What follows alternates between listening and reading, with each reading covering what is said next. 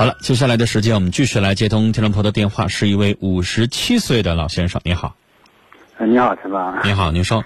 哎，我那什么，那个外面想咨询个事儿，啊，您说。挺纠结的。嗯嗯嗯。那个什么，我吧，那个在，就我大哥二哥吧，他们都在管理。嗯。那那个我二哥那孩子吧，准备结婚，那个这年前。嗯。但是我大大哥哥他俩那个，你们那不说话，从来不说话，咱他哥俩。嗯嗯嗯。嗯。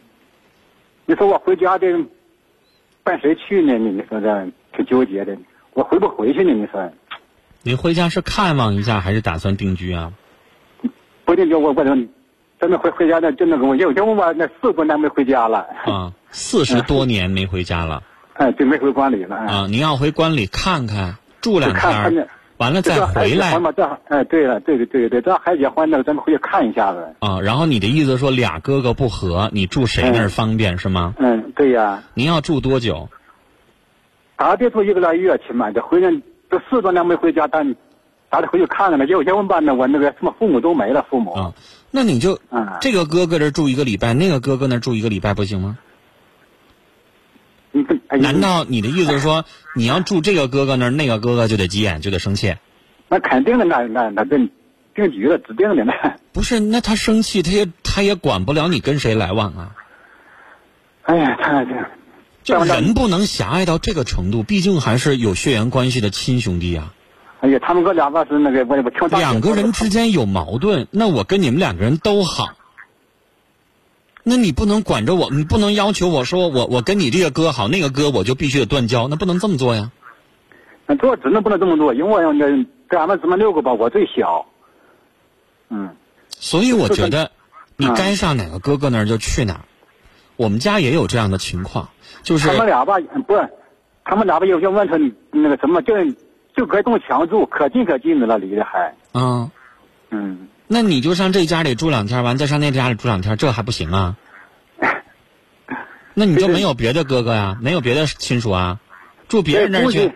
对，姑姑那这福都有，有那咱们咱们亲哥们在一起，不能那住别人家。那关键是你现在不是怕你住其中一个就得把那个得罪了吗？那咋办呢？哎呀，我挺纠结，现在那种到底回不回去呢？你说怎么？我想跟你说，我也我也遇到过这样的事儿，嗯，就是有这个兄弟姊妹之间不太混合的事儿，但是呢，他得明白事理，就你们俩之间不对付，跟我没有关系，对我来说都是哥哥，我谁家都得去看看去，是吧？我要方你们要欢迎我，那我就住两天；你们要不欢迎我。那我不住你们这儿，谁都不住，我别的亲属也不住，我住旅店行不行啊？但是你要欢迎我，这话就说出来。你要欢迎我，那我就住两天。但是呢，你那个你也别挑理，没啥好挑理的。这个世界没有那样的法则，你们俩关系不好就得让我必须选一头，没那事儿。对呀，没那事儿。而且我跟你说，嗯，你呢也不用想那么多。他俩关系不好是他俩的。那我就不信了，他们俩呢隔壁住着，就没有个邻居跟他们俩哥俩都挺好的，然后跟这个说说话，跟那个说说话，就没有这样的邻居吗？那肯定有啊。那你再问问你那些叔爷、叔叔大爷，那他们俩打仗，那你那叔叔大爷这俩哥俩只能选一个来往吗？不可能吧？那不可能的，对不对？那你那些叔叔大爷是不是也该跟这哥俩跟这个也说话，跟那个也说话？那他们俩就就就骂那叔叔大爷了吗？没有吧？那没有，对不对？那不所以我觉得您的顾虑有点多余，没必要。啊，他俩闹他俩的，但是他管不着你跟谁来往。嗯，那啊，你就上这哥哥住一住，上那哥哥住一住。然后呢，我觉得有一些话可能你憋在心里边，你也想说。你真想说，我人都快六十了，你那俩哥哥也得六十多了。快六十多了都哎。你想想，人活到六十多，咱使劲活。那接下来也得也得也也得能算出来年头，太能了，是吧？那啥意思呢？能不能别到老的时候，这还带到棺材里去？啊？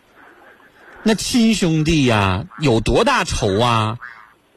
是杀父之仇啊，还是啥仇啊？你说都是因为这一地的事儿，别的啥事儿呢？那你说我的意思是啥呢？太心小，太心细。都老了，老了，老了的，是不是有一些事儿就可以化解了？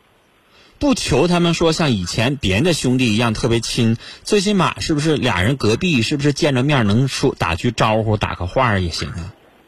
我估计你们这些兄弟姐妹看着他们俩这样似的，心里边肯定也难受。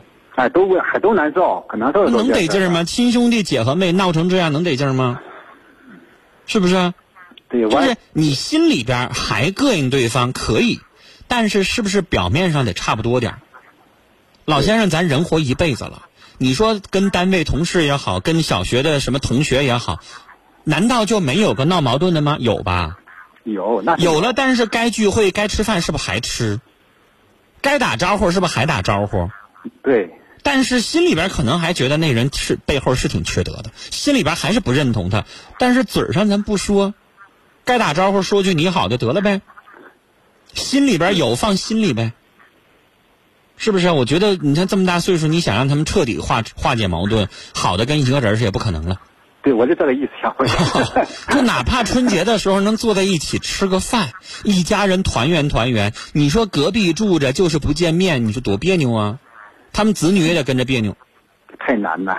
是，嗯，能说多少说多少吧。人要不愿意听，那也没招嗯，那真没招，不愿意听的。嗯，但是您不用多虑啊。我觉得呢，他们对你肯定都是一心一意的就行。对，多下多少想让我回去看看。咱到时候可以看人脸色嘛。人家要不愿意让咱住，咱不住那么长时间呗，是不是？嗯，那行行行，好了。好，跟您聊到这儿啊，再见。接下来我们来看一看听友的短信，四幺幺三的来自于七台河的听众啊，传情说杨思南，我很想你。九二九九的听众说前面那位女士，我想最后说一句话：你所托非人呐，看清现在的社会吧。零三二七的听众说，一个男人你能为他堕五次胎，这叫造孽，你还能给他生孩子。而这个男人根本没有丝毫的责任感，还逼着你签协议，你笨得可笑，我也为孩子可悲。九零七二的听众说，婆媳本来就不好处，婆婆把儿媳当亲姑娘看待，儿媳能把婆婆当亲妈一样对待，这样的婆媳关系能不好吗？下句话的意思就是，但是大多数人都做不到，所以才会闹矛盾，是吧？六五五八的听众来自于鸡西啊，他说：“丫头小歪，祝你快乐，天冷了注意身体，希望你每天都能够开心和快乐。”零六零七的刷山听众发短信发了几个字说：“能收到吗？”能收到。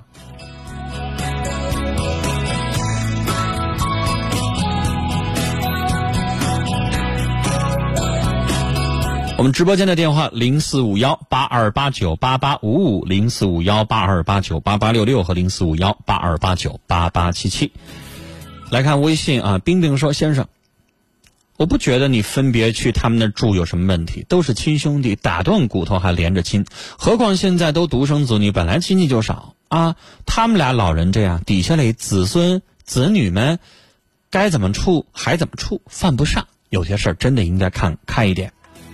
上山热水董宇说：“亲兄弟仇恨太深了，老了老了，所有的事儿该化解了。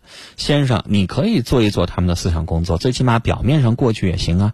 你如果不知道住谁那儿呢，难呢，也可以住旅店，还不至于住旅店。”丫头小白说：“都是亲兄弟啊，应该跟着调和，毕竟都是流的相同相同的血。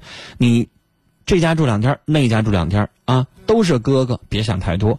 关系不好是他们的事儿，你是你，你应该多劝劝两位，想开一点。能有多大的仇啊？说开了不就完了吗？这么多年了。